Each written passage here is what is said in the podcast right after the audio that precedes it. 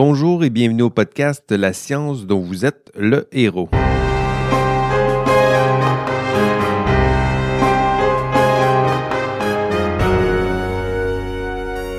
Toujours en compagnie de Linda Marie-Clémence Agbo et Marie-Hélène Girard pour parler de notre programme 2022 de la semaine sur la conduite responsable en recherche qui aura lieu du 2 au 6 mai euh, prochain. Présentation du deuxième panel, ce sera le 3 mai, évidemment. Euh, la pression de publication, s'élever, ça c'est le titre, s'élever sans se brûler les ailes, le titre complet. Ce sera de 11h à 12h30, là aussi en fin d'avant-midi, euh, avant votre lunch ou pendant votre, votre lunch. Euh, un panel qui va réunir Marie-Christine Saint-Jacques, Anne-Sophie Charret et Philippe Pibaro. Linda, peux-tu nous dire un peu plus sur ces, ces invités? Oui, bien sûr. On a encore des, des, carrures très, très importantes à ce panel. Euh, Marie-Christine Saint-Jacques, elle est professeure titulaire à l'École de travail social et de criminologie de l'Université Laval. Euh, Anne-Sophie Charette est professeure agrégée au département de mathématiques et de statistiques de l'Université Laval, mais elle est également directrice de programme du baccalauréat et du certificat en statistique. Ben oui.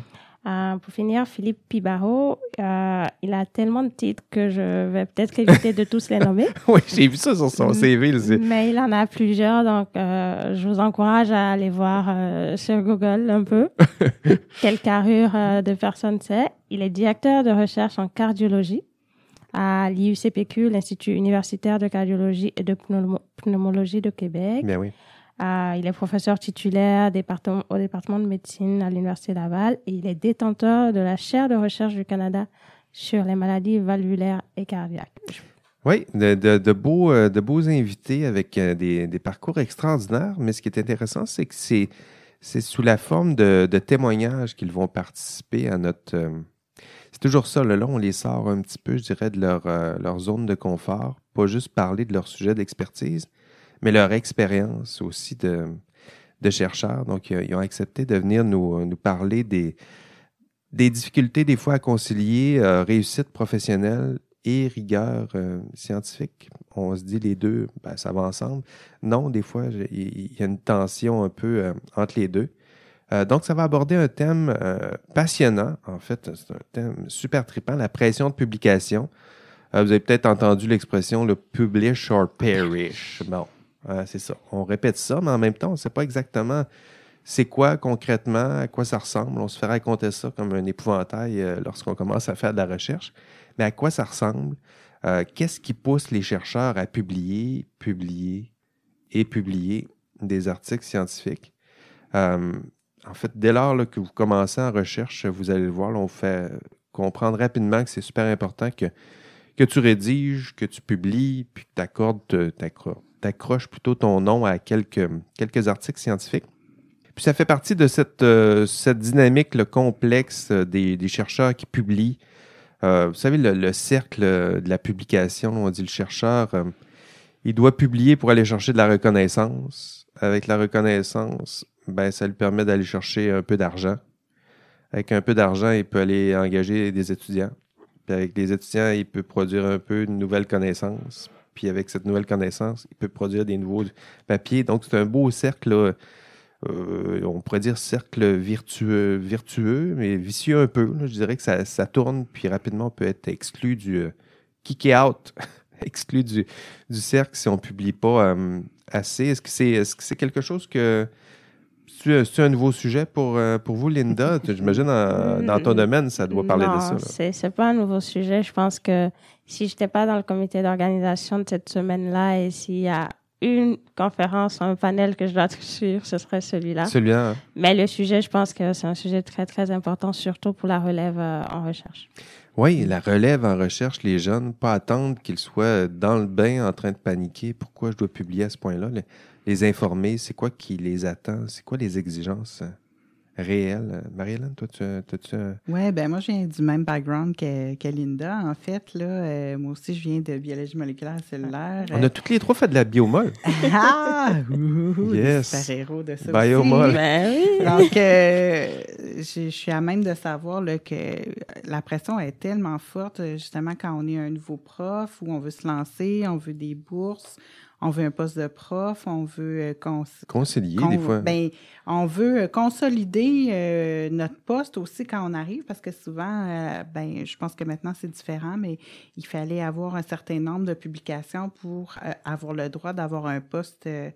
Euh, euh, pour avoir un poste, pour ouais. avoir un poste, mais après ça, pour le garder et être sûr d'être engagé, ben, il faut avoir obtenu certaines subventions. Ouais, l'agrégation. Pour pouvoir les avoir, ben il faut avoir publié beaucoup. Donc, ça peut être euh, un, un dilemme personnel, dire ben euh, est-ce que je traficote un peu? La- L'appel au traficotage, tu as le choix là, entre euh, avoir la carrière que tu veux ou rien, euh, publish or perish. Puis euh, la tentation, des fois, peut être grande. Là, Oui. euh, donc, c'est hyper important. Là, puis pas juste en biologie moléculaire, cellulaire, mais tu sais. euh, euh, mais je pense que particulièrement dans ces domaines-là, là, où la quantité de papier euh, demeure un, critère d'évaluation encore, malgré euh, les nouvelles déclarations de San Francisco, entre autres, là où les gens appellent à, regarder ouais. euh, d'autres façons d'évaluer euh, les, les CV et tout ça. Et pas juste regarder le- mouvance, là. C'est Pas, pas juste regarder le nombre, puis euh, des fois juste la qualité aussi des, des articles. Euh, non, c'est intéressant de. Puis, Mm. puis on voit aussi que ça peut varier aussi d'un domaine, euh, un domaine à l'autre. Ça aussi, ce sera le fun d'explorer aussi avec les, les chercheurs. Dans quel, là, ici, on a travail social, criminologie, euh, statistique avec Anne-Sophie, euh, médecine. C'est quoi la pression de publication? Juste de voir à quoi ça ressemble concrètement dans ces différents milieux-là. Il y a sûrement des, euh, des variations euh, importantes ou pas. Ce serait intéressant de, de le voir. En tout cas, j'ai bien hâte de les, de les entendre. Donc, c'est un travail très exigeant. Ça fait partie des, des thèmes que nous allons survoler dans ce panel-là. Euh, L'idée de pression de, publication, pression d'agrégation, euh, la pression exercée sur les, jeunes profs euh, qui sont, puis ces chercheurs-là sont souvent pris avec plusieurs chapeaux en plus. ils sont à la fois gestionnaires d'un lab, enseignants, entrepreneurs, administrateurs, toutes des, tâches diverses comme gestion de ressources humaines, mentorat, comptabilité, enseigner encore une fois. Donc, euh, quand on, fait la somme de tout ça, euh, ne serait-ce que pour la ressource temps, hein, c'est exigeant donc, comme, euh, comme, pression.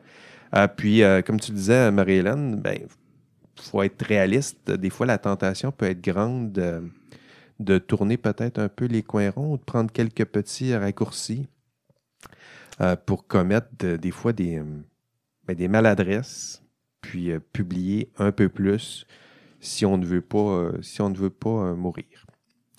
Pour discuter de tout ça, des témoignages, donc, c'est- sous cet angle-là, je le disais un peu plus tôt, sortir un peu de leur zone de confort, venir nous raconter leurs histoires, leurs obstacles, leurs défis, comment ils en sont, ils sont sortis, quels sont les problèmes, et éventuellement, espérons-le, quelques pistes de solutions. Et c'est moi qui va animer cette, euh, cette conférence euh, cette année. On voulait avoir Mathieu Dugal, puis vous devrez vous contenter de moi cette année. Ça nous va.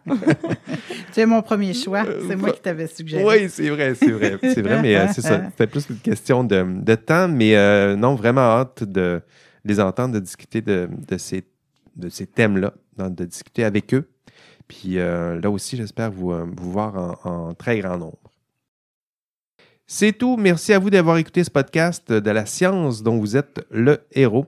Votre hôte, Jean-François Sénéchal, et mes invités aujourd'hui étaient Linda Marie-Clémence Agbo, Marie-Hélène Girard. On se revoit au prochain épisode. Allez, bye bye.